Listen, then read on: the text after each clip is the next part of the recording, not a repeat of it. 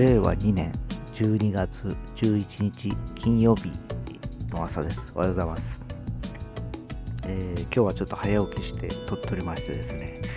えー、実はこの後朝の会に行こうかなと思っております、えー、前回太宰府で、え開催された朝の会ですね、え一番乗りはなんと私でした、えあれから、えもうだいぶ月日が経ってますけど、え翌日に私が何番手でしたでしょうかという話をすると言いながらですね、えー、今日の今日まで引っ張ってた感じなんですけど今日はちょっと遠い博多区の方まで行くので、えー、今日は何番なんでしょうね、えー、ちょっとまた今日のあの私の順位が分かればですね、え明日にでも放送しようかなと思います。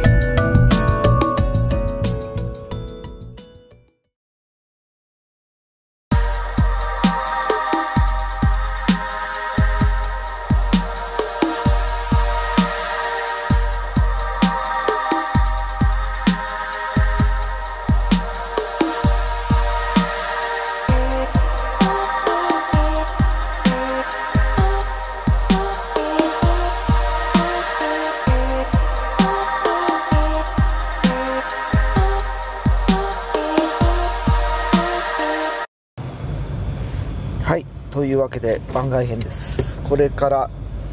出発します、えー、今ね何分だ？7時ぐらいですねちょうど。この時間通勤通学に行かれる方が多いみたいで案外多いですよ。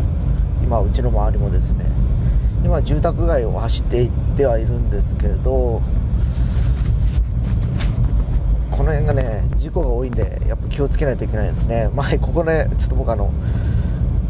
事故っちゃってですね2年ぐらい前かな、えー、それでその車廃車にしちゃったんですよ。まああのセカンドカーだったんですけど父親の車だったんですけどね。まあもともと中古車で買っててですね、えー、足腰が弱くなった父親と母親を、あの乗せるために、えー、その車を選んでですね。まあそれまで普通車に乗ってたんですけどやっぱりあの税金もかかるしまだ父親も運転してた頃でですね、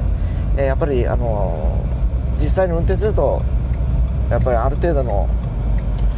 大きい車っていうかまあ普通車じゃないと事故を起こした時に危険だなっていう感じがあってですね、えー、普通車に乗ってたんですけどもう何ですかねランニングコストもかかるしでそんな遠出もしないからですね小型車にしようということで軽自動車の,、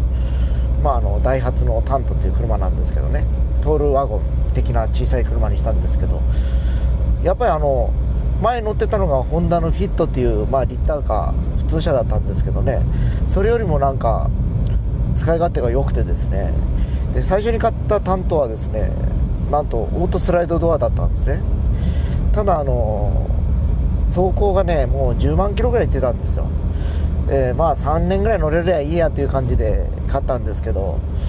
まあその車でもう1年ぐらい1万キロぐらい走ったらだ10万キロ超えたぐらいでちょっと僕はトラックとぶつかっちゃってですね、えー、もう廃車になってしまいまして、えー、あららということだったんですけどえー、ただあの使い勝手がいい車だったんでですね次じゃあまた同じ車を探そうということで、えー、僕の後輩に頼んでですね中古車やってるやつがいるんでそいつに頼んでですね、えー、また担当を探してくれっていうことで、えー、今度は少し走行が少なくて長く乗りたいなっていう、まあ、我が家の意見になりましてですねその車に乗ることになったんですね。でそれに買い替えて今そうだな。今ですねちょうど2年1回目の車検超えだから2年ですね。になりました。で購入当時は4万キロぐらいだったんですけどなかなかこれあの今ちょうど2年で6万キロぐらいですかね。調子も良くてですねやっぱりあの勝手がいいんでですね乗っててあの一番活躍してる今車かなっていう感じです。で僕の車っていうと今これ乗っていってるルノーなんですけどね。あのつい先頃前話したかと思うんですけどリコールのハガキが来たんですよ。でどういうことかというとあのエンジン関係のリコールということで、えー、ちょっとあの何ですか、えー、預けて、えー、作業しないといけないという状況のようでですね、まあ、先頃あのディーラーの、まあ、店長が知り合いなんでちょっとメッセージを送ってですね。まああんまりこれ乗ってないんですね実は今。月100月何キロ乗ってるのかな？100キロも乗らないですよ月間で、えー、だから1年間でそうですね。1500、2000やっぱ100キロ前後か。1000キロぐらいしか走ってないですよ。でそれもあってまあ別に年明けでもいいかと思って問いあの問いかけてみたところですね、えー、なんとこの車両僕が乗ってる車両ってなんか台数が多いとやっぱ売れたということもあってですね、えー、実は一番早くても4月でやれたんですね。あそうなんですかって。まあ別にそんな急いでないからですね。慌てもせず4月なんか。でちょうど来年また車検なんですね。なんと7年目の車検なんですよ。すごくないですか？323回目ですよね、えー、の車検なのでその半年前点検で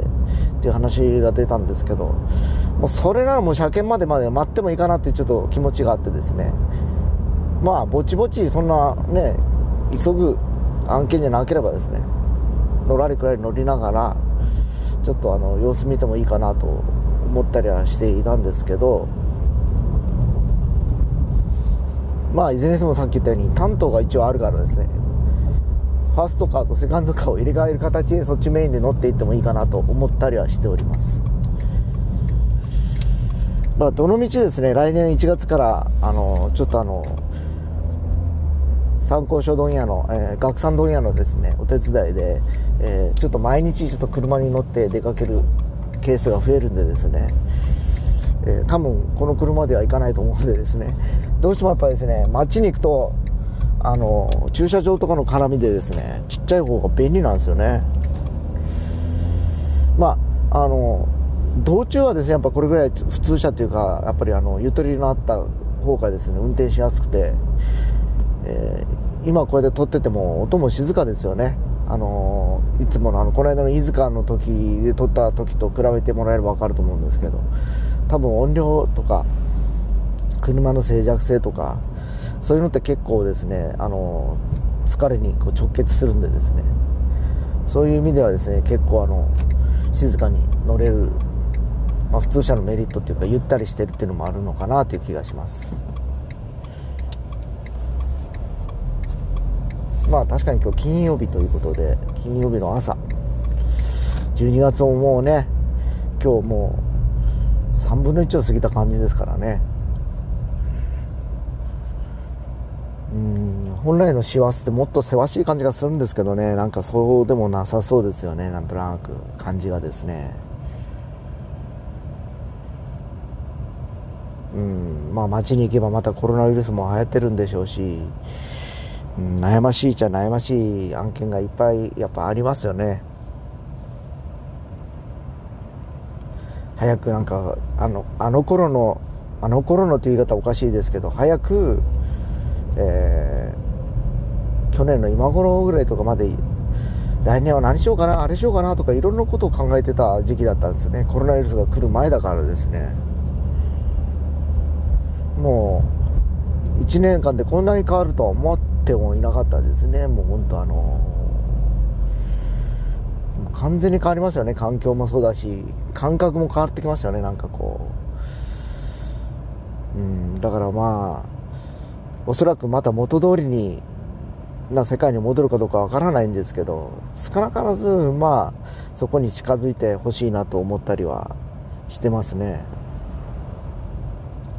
なかなかねやっぱりあのこれまでがやっぱりいろいろと便利すぎたんだと思います。いろんなあの環境さながら生活もそうだと思うんですけどこの1年いろいろあのね制限されて不便な環境をちょっとあの味わってですね。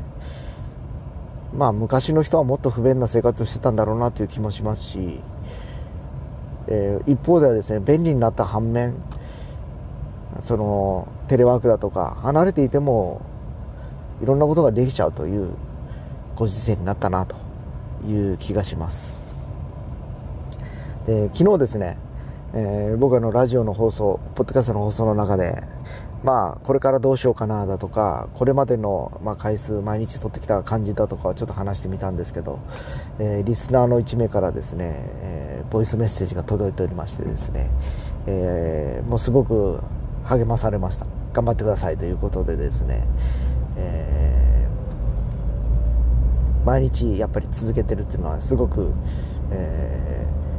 すごいですと言われましてですねそんなもんかなと思いながらですね本当そそんなもんでもないんですけどね個人的にはただ漠然とやってるからですね。まああのまあ、あの自分自身としては、まあ、その手でやってるにもかかわらずですねそういうふうに思っていただけるというものもすごくありがたくてですね、えー、まあまあ、少なからずわずかな人にでも何かが届いていれば嬉しいなと思ったりしておりましてですね、えー、ちょっとあの少し励まされましてですね、ちょっと今日はまたいろいろといろんなやっぱりインプットが欲しくてですね、えー、朝の会というところに僕はたまに出向いていくんですね。休みの時とか暇がある時はですね。まあ時間がある時とあと何ですかね。まあ、どんなに距離が遠くてもですね基本的に20キロ以内であれば行きます。まあ僕ん家からまあそうですね今日行くところも多分1 15、6キロあるんじゃないかなと思うんですけど大体ほらあの近所である時って前も言ったかと思うんですけど僕が休みでなかったりしてですねなかなかこうタイミングが合わないというケースが多いかったんですね。でこうやってあの今日みたいにちょっと距離を離れて街であるんですけどっていうところわざわざ車に乗って行って駐車場に止めてまで行ってるというのが現実だったりするんですね。なんなんでしょうかね。別にあのここまでこう労力をかけていくほどではないんですけどなんだろうな。なんかやっぱり刺激が欲しいっていうのもあるんでしょうしやっぱりなんか情報が欲しいんでしょうね。僕ただ身の回りのこのね半径ね5メートルぐらいの中でやってても何もこう変わらない日々になってきてしまうんで。まあ気心知れた連中に会うこともあるんですけどやっぱり初めてお会い方もお会いする方もやっぱりたまに来る来られるわけなんですね。で前回もそうだったんですけど、えー、その方があの僕の今のウクレレの生徒さんになっていただいてですね、えーなんかすごくあのこの間もですね、えー、フカマックスのラジオにも出られてましてですね、えー、僕聞いちゃいました。いろいろとあのその時はそういう話はしなかったんですね。今どういうお仕事の話とかですね。でその詳しい話をそのフカマックスのラジオの中で、えー、されておりましてですね興味深くちょっと聞かさせていただいてですね。なんとなくやっぱりその時にお会いしてて実際あの月に2回ほどそのウクレレの教室でも一緒になるってことで音楽の話しか今僕のしてなかったんですけど、えー、実際あのお仕事の中身もそういうことされてんだなと思ってですね、えー、なんかこうすごく、えー、まあ、その朝の会をきっかけにですねそういう方々ともつながっていってですね、えー、まあ本当10年やってらっしゃるということでですねすごいなと思ってるんですけど大体もう会長と深幕さん定番でね参加してる感じでですねもともと副会長という人がいておりましてですねまあ最初僕が言ったのも何回か前に話をしたかと思うんですけどその方が本を出すということで、まあ、その本の僕がの担当というか企画、まあ、まあ、プランナーというか、まあ、取締りをやってたんですね。プロデュース的なことをですね。でその本第1回目ということでどうやったら売れるかというのをみんなで考えましょうというのがテーマで参加したのが最初だったんですけど。まああのそれをきっかけにですね、えー、そこであの知り合った方々とはですねまああのいろんな広がりがやっぱりございましてですね。気がつけばもう僕もあの細々と関わりながらもう10年ぐらいの中に、えー、携わってる感じです。ただなんか水曜日もですねブランディングの会っていうのがあってるようでですね、えー、それはなんかあのアンカレッジというキックボクシングのあのジムがあってですね、えー、そこで、えー、ジムとそういうあのブランディングの会議をやられているようです。まあ、あのそのオーナーの方がですね若くてすごくあの切れる方でですねもともと大橋の方でですね、えー、ジムをやられておりましてですねちょっと前に、えー、第博多港ということで博多の方にも2つ目のジムを作られましてですねまあなんかちょっと僕まだ行けてないんでですね一度はちょっと顔出してみたいなと思うんですけど大橋の方ではですねいろいろと今までもですね、えー、行かせていただきました。えー、朝の会というよりもなんかいろいろこういうイベントをやられてる時に行ってみたりだとか年末とかに行きましたね。なんか前あの年越しそばを食べた後になんか行きましょうかなんかいう話でですね。うん。なんかですねなんかそういうところでもつながっていってですね。あのうん。まあなんかビジネスビジネスしてるわけじゃないんですよ別にでもなんかやっぱその人となりっていうのがそれぞれやっぱ見えることによってですね、ふとした時にやっぱ、あ、この人がいるなっていうふうに思いついたりするわけですね。で、まああの、まあ個人的にっていうよりも誰かがあのこういう案件で、えー、こういう方を探してるみたいな話になった時にはもう多分僕はその中にいらっしゃる方が一番に多分目に浮かぶっていうか頭に思いつくだろうなという気がしますね。まあ、すでにフカマックスに至ってはですねいろんな方々にこう紹介してですね もう彼はそれなりの小遣い稼ぎができてると思うんですね。あのいろいろこうあの56年前にまあ、小遣い稼ぐというと言い方悪いんですが、まあ、あの仕事が広がってるっていうかですね僕らがやってたコンテンツがやっぱりあの、えー、まあ、特にあのビジュアルコンテンツのものすごくやっぱり皆様に評価いただいてですね、えー、もう5年経つんですけどね当時考えたカルタ名詞っていうのが相変わらず未だに、えー、ニーズが高くてですね、えー、僕も今あの彼が作ってくれたやつを使っていろんなとこでお渡しするとやっぱり何ですかこれはっていう話でやっぱそこから話が膨らんでいくんですね。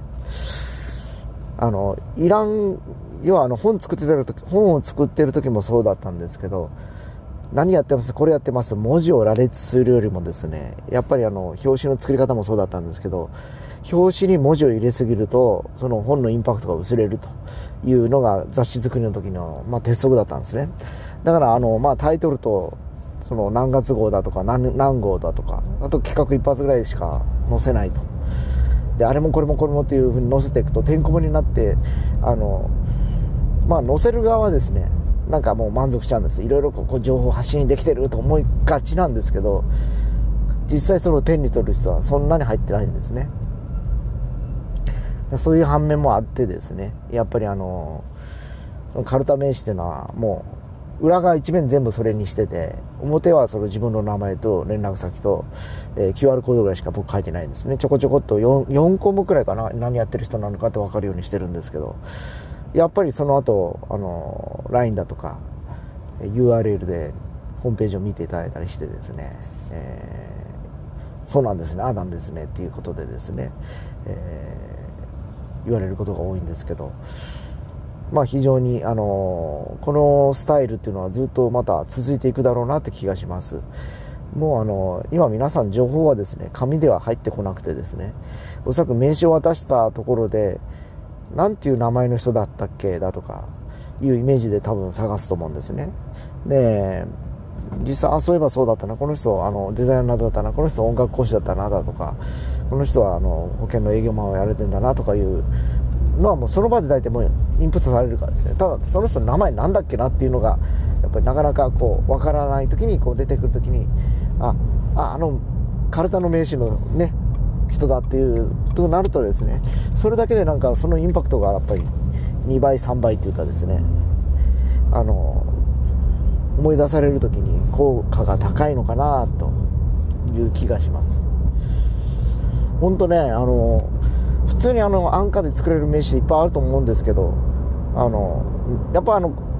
相手にどう伝わるかというのにプライスレスだと思うんですね。かといって、まあ、いくら、むちゃくちゃ高いですね。あの、中曽の姉ちゃんみたいな金で作るような名刺とは違ってですね。まあ、あの、普通にあの、素朴で、かつ、あの、わかりやすい、あの形となるとですねやっぱりさっき僕が言ったような、うん、昔紙で遊んでた子供たちっていうのはカルタをやったりトランプをやったりとかいう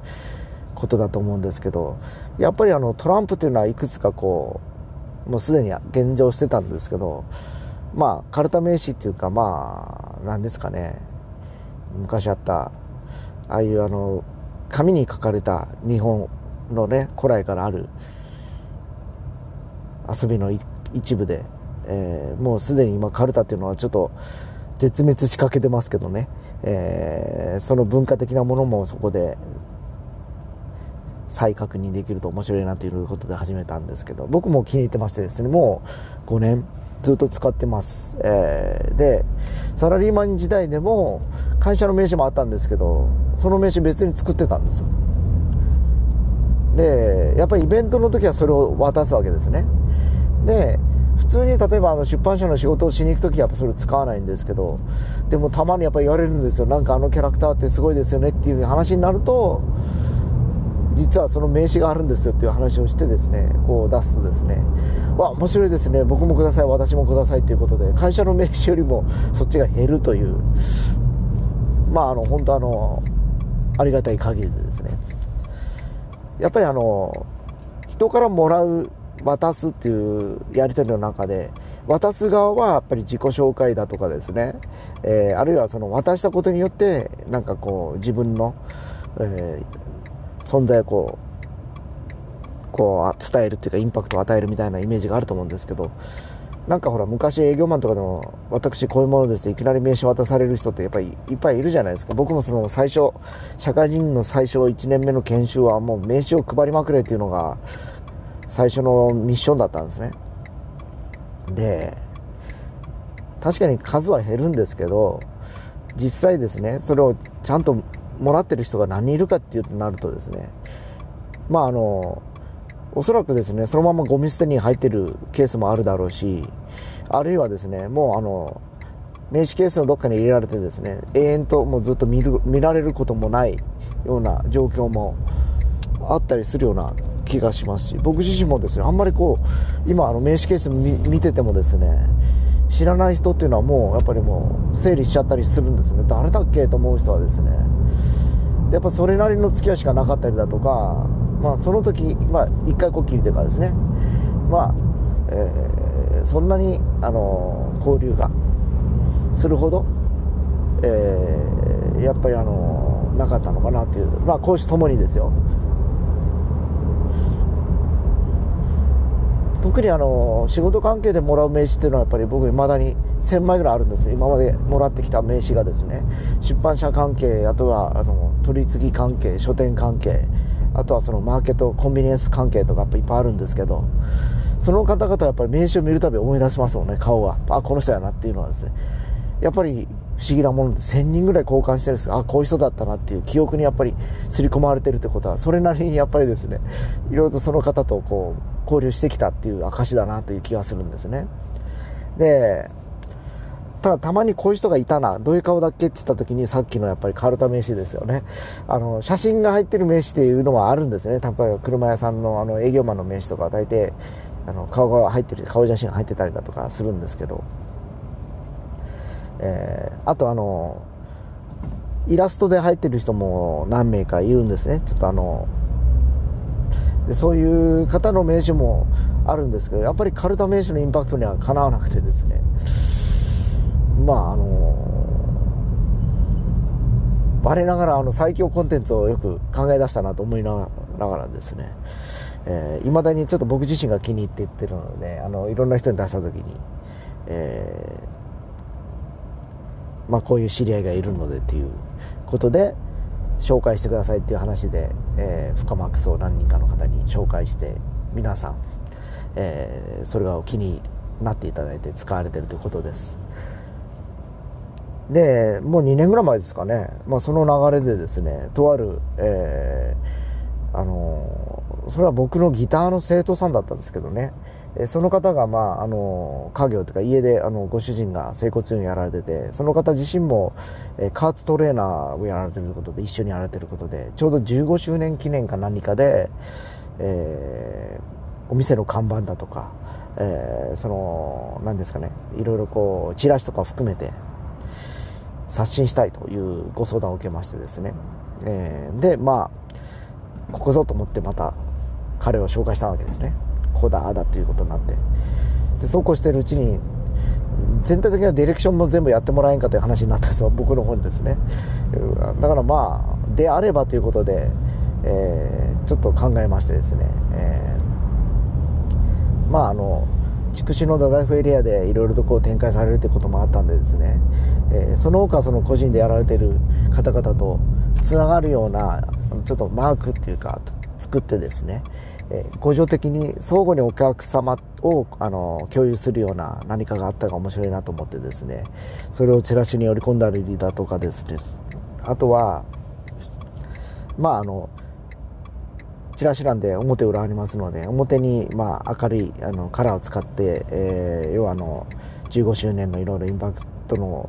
強いまあ、キャラクターです。よ例のカルタ名刺に出てくる、まあ、その方がカルタ名刺カルタ名刺のキャラクターを使って、えー、表のデザインを深幕さんにお願いしてですね。イメージとしてはただ、えー、15周年のなんかこう目玉みたいなのが欲しいなということでいくつか、えー、その時に目玉となるメニューがあったんでですねただそれを表に書くのじゃ面白くないんで、えー、じゃあ裏メニューってことで、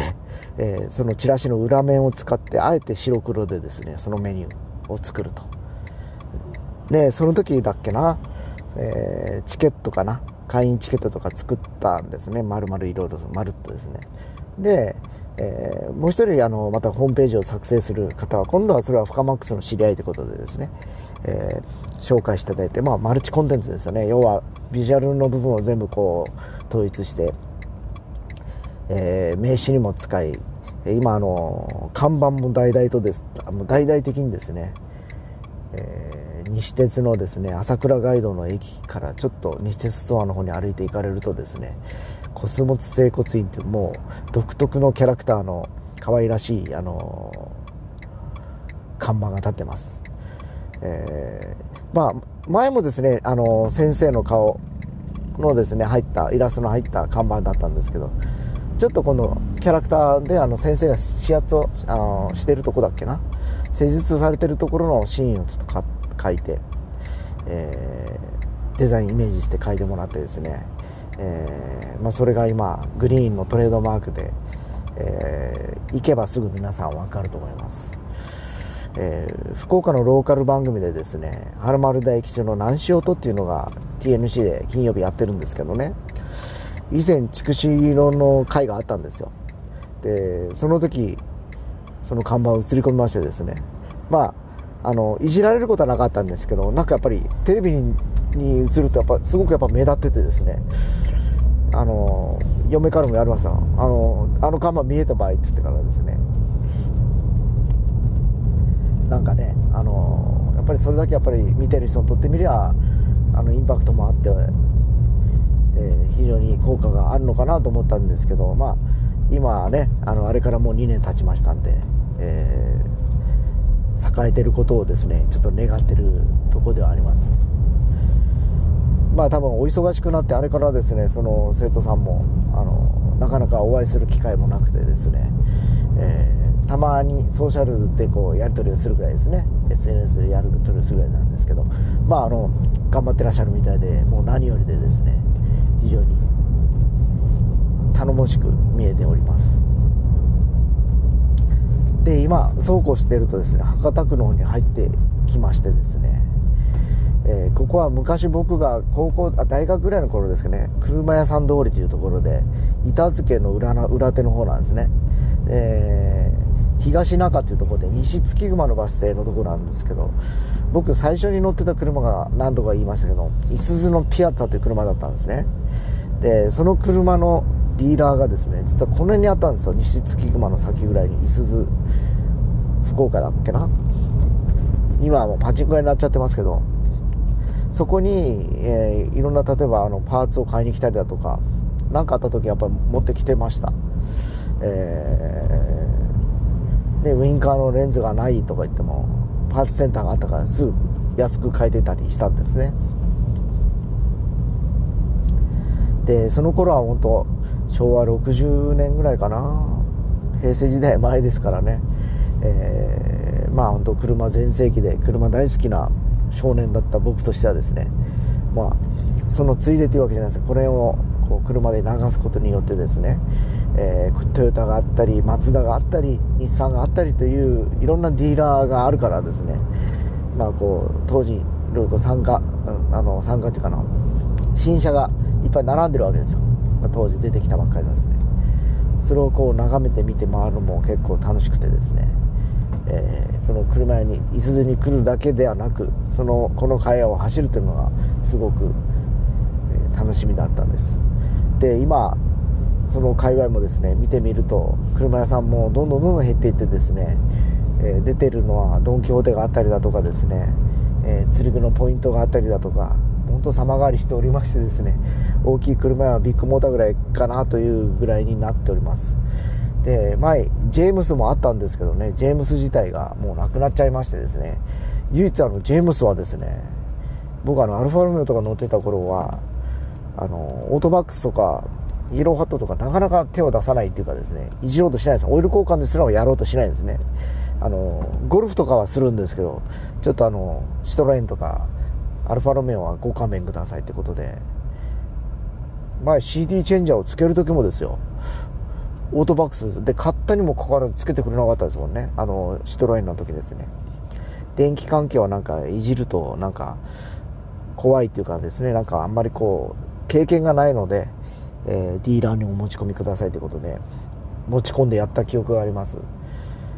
でそれからはもう別にですねもうオートバックスとかなんだろうイエローハットに行く機会がもう激減しました。えー、というのをオイル交換もディーラーでやっちゃった方がいいですしね。えー、あの、うちのあの、さっき言ったタントは別ですよ。だからあの、車種にもよりけりで、やっぱりあの、タイヤ交換は別にあの、僕あの、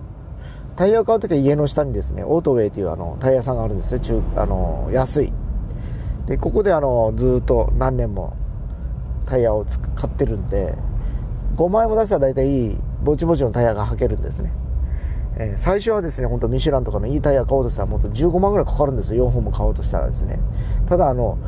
街乗りメインだからですね消耗品ってことを考えるともう別に2万1万前後のタイヤでいいかなと思ったらもうぼちぼちのダンロップとかでも、えー、あるわけですよね。安くてエコタイヤというのがですね。で今回ダンロップが売り切れておりましてブリヂストンに履き替えましてですね。久しぶりのブリヂストンでアルファロメオ以来のブリヂストンなんですけど非常にあの音が静かなんですね。乗り心地っていうかですね、えー、でなんかしなやかな感じになったんでなんか懐かしい。あの頃はですねアルファロメオの頃はですね前輪と後輪のタイヤのあの銘柄が違ってたんですよ。あの同じブリヂストンで。もなぜかというとですね四輪駆動車だったんですね。でしかもあのスポーツ四輪駆動四駆の車だったんで後ろ後輪にあのかかる荷重圧のが高くて。荷重圧というか駆動率が高いっていうのもあってですね後輪がちょっとグリップのいいタイヤというふうに履き替えておりました。ただし、えー、まあ、これを聞いてお分かりかと思うんですけどローテーションはできないわけですよ。だから1個おかしくなるとえー、ペアつがいで変えなきゃいけないですね。前が悪ければ前2つと。後ろが悪ければ後ろ2つということだったんですけど当時は僕もバブリーだったんですね。1本5万円ぐらいしてたんですタイヤがですね。でも車検に出すのと変わらないけどタイヤ変えるのは20万円かかってましたね。でも本当あのその頃はまだ良かったですね。時代も良くて。まあ給料も上がってました。普通にですね、えー、仕事も結構ありましたしですね。えー、本当今はですね本当さっき言ったように環境も感覚も変わってしまったと言いましたように、えー、普通に仕事しててもなかなか、えー、給料も上がらないし勤続年数が長ければ長いほど昔は黙って給料が上がってたりしてたんですけどね、えー、そんな時代でもなく、えー、ただただ、えー、責任ばっかり増えて給料上がらず体ばっかり疲れていくというような世の中になっちゃってますんで。もう今あの企業だとかそういう組織に、え、長きにいらっしゃる方っていうのはですね非常にあのいろんなストレスとジレンマの中で働かれてるんだろうなって気がします。まああの僕自身もあのもうその組織から離れて3年4年ってなるんですけどもうあの何ですかね。もうあの別にこのスタンスがいいとも思わないし悪いとも思わないという感じですね。昔はやっぱり仕事してないとなんかどうもよろしくないとかいうイメージがあったりしたんですけど今はですねもう別にあの仕事っていうかあの定職してないとっていうかですねサラリーマンでない人はなんか怪しいとかですね、えー、いかがわしいというイメージが以前はあったんですね、えー、全体的社会的に。今でもうちのあの父親袋クラスから言わせると要はちゃんと会社員でない、えー、生活してる人間はやっぱりどうもなんかこう不安だ安心ではないと、えー、保証もされてないしというふうにやっぱ思ってるんですけど。もうあの遠の昔から僕の中ではですね、えー、もう会社にこうぶら下がっててもですねそんなにもうあの保証っていうものも合ってないようなもんだなっていう気をしてたんでですねえー、確かに会社員だったら、まあ、あの厚生年金だったりだとかですね。社会保険ちゃんと加入させていただけるんで健康保険もきちっと、えー、半分しか出さなくていいですしね、えー、要は負担も減るわけなんですけどまあそれはちゃんとあの会社があのずっと存続していて、えー、反映していくっていう過程のもとでですねそういうルールがあるわけですけど今もうそうじゃなくなってきてますからね。さっきも言ったように、えー、あのー、もう長き、あのー、続いてる会社ですらもですね今年はですねコロナウイルスの影響でですね倒産したりだとか結局あのね存続できなくて今あのどっかに身売りしようとしてるとことかもやっぱあったりするわけですからなかなかですね昔の感覚ではもう一筋縄ではもう生きていけない時代になってきてるかなという気がします。まあ大手でもですねやっぱり人が多いからですね、まあ、やっぱりリストラしないとやっていけないというのが現実のようでまあ悲惨な状況でですねやっぱりあのどうしても僕らの世代ですね。40代50代。で、えー、高景気の時代に入ってきて高級取りというのが一番やっぱりやっぱ重荷になってるんですね企業的には。やっぱりその人間たちをどうにかしないことにはやっぱりなかなかね、えー、会社を維持していくのは無理だろうということをやっぱりよく耳にしますしまあ同級生の連中たちもいろいろと転職したりだとかですね、えー、なんとか生きている感じなんですけどまあなんか僕の周り不思議とですね例の古本屋の人間といい自分でやってる連中が多いんですねなんか知らんけどですね。まああのそれぞれ昔はエリートだったんですよ。ちゃんとした企業にもいたしまいましたしですね。名だかる企業にいたんですよ。本当に。でもいつの頃からか、まあ、やっぱ自分のあのスキルで食っていくようになりましてですね、えー、まあ、彼らを見てるとなんか逆に言うと励まされるてれるというかやっぱ同級生というかなんか負けられんなっていうこうこっちもあるからですね。えー、まああの励みと同時にですねその彼らの姿を見てあいつらがやれるなら俺もできるだろうなっていうふうにちょっと安直な感覚も持ちながらですね、えー、もう4年ぐらい過ごしてるんですけどなかなかまあね思い描いた報道にはいかないにもにはならない感じではあるんですけどね。ただ充実はしてる感じしますね。なんかそういうあの自分の中でこうなんかやって積み立てていこうという積み上げていこうという感じのですね。感覚値は少し出てきてるなっていう気がしますね。今ですねここはどこだ？東比叡の交差点を曲がりました。ここで博多駅方面とどうしても混み合うんでですねこっちからですね。えここはなんだ？どこの道に行くんだろうかな？合同庁舎の近くですかね。ずっと抜けるとキャナルシーにぶち当たります。おフォルクスワーゲン T クロス初めて見た。テレビでは見たことあるんですけどね最近ねこの小型 SUV ですかね。人気ありますね。いろんなメーカーが出してますように。まああのラブ4というトヨタの SUV が今一番売れてるらしいんですけどね。SUV って昔はですね本当あの車が重くて燃費悪くて何ですかねお金のかかるイメージがあったんですけど今じゃなんかおしゃれの車の代名詞みたいになっちゃってますよねなんか。いつの頃からかなんかこうあの何ですかね。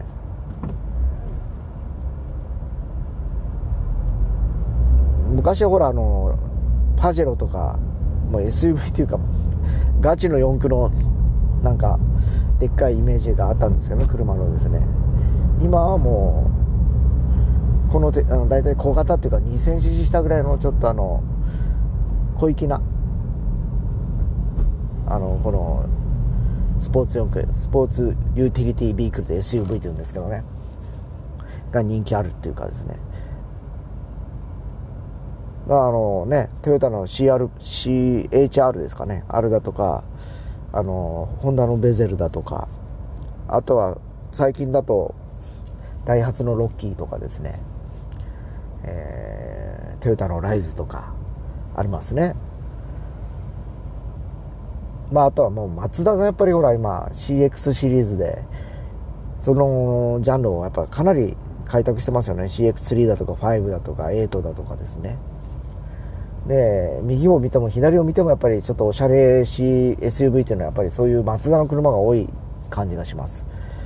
でマツダの SUV っていうのはなんかちょっと乗用車感覚でですねあんまりこうなんていうかルーフレールとかついてなかったりしてですね、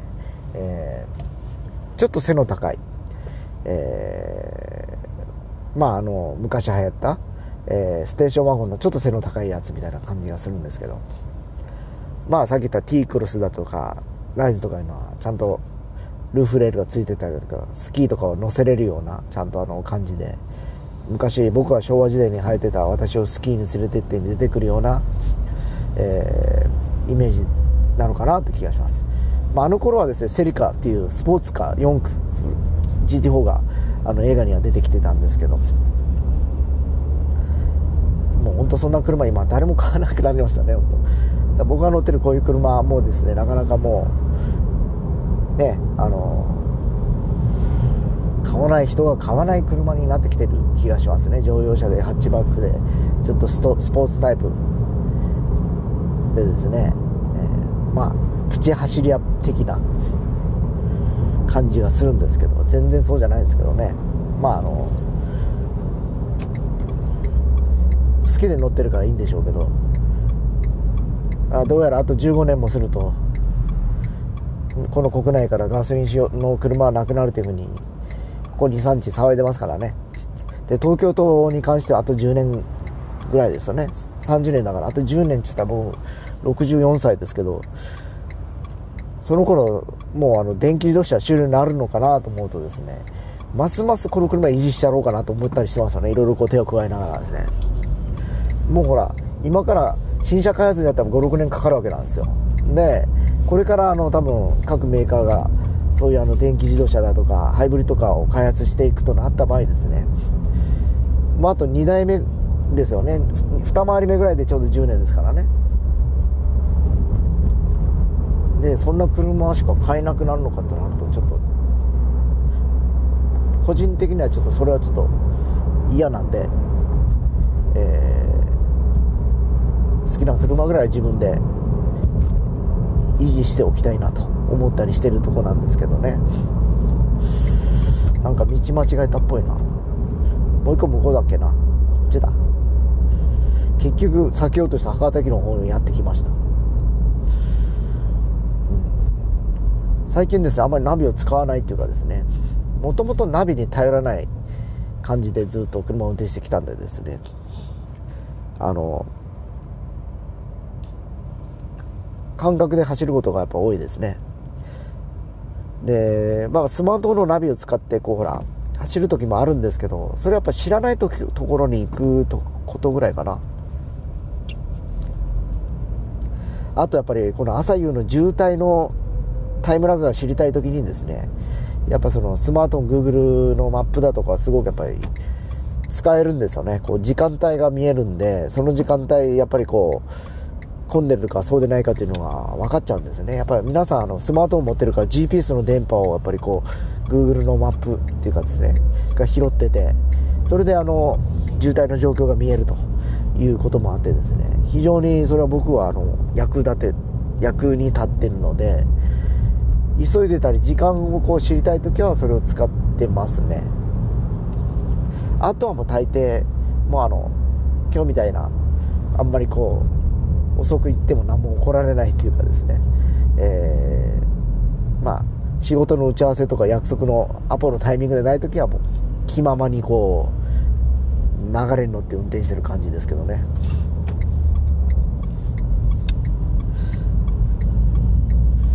まあそっちは気楽でいいですもんねやっぱ。何かと。もともとは街中に来ると混み合うのはもう織り込み済みなんでですね、まあ、そこいらはもう仕方ないとして、えー、それも含めてですね運転するのが楽しかったりするわけですから。本当に車好きってこんなとこなんでしょうね。多分アンポンタンですよねだから。本当不毛ですよね。時間の使い方がですね。合理的な方々はそうではなくてですねやっぱりこうカチカチとこうね運転する要するにあの目的地に行くための移動手段の一端ということで車を利用されてる方も多いんでしょうけどなかなかそれで納得しない私としましてはですね、えー、こうやってあのドライブイングする楽しみっていうのをですね、えー、持っといてやってる感じなんですけどここだっけなここだな。駐車場この奥だったと思います。昨日探してたんですね。空いてんだろうか？40分。100円。あいたいと。置けるかな？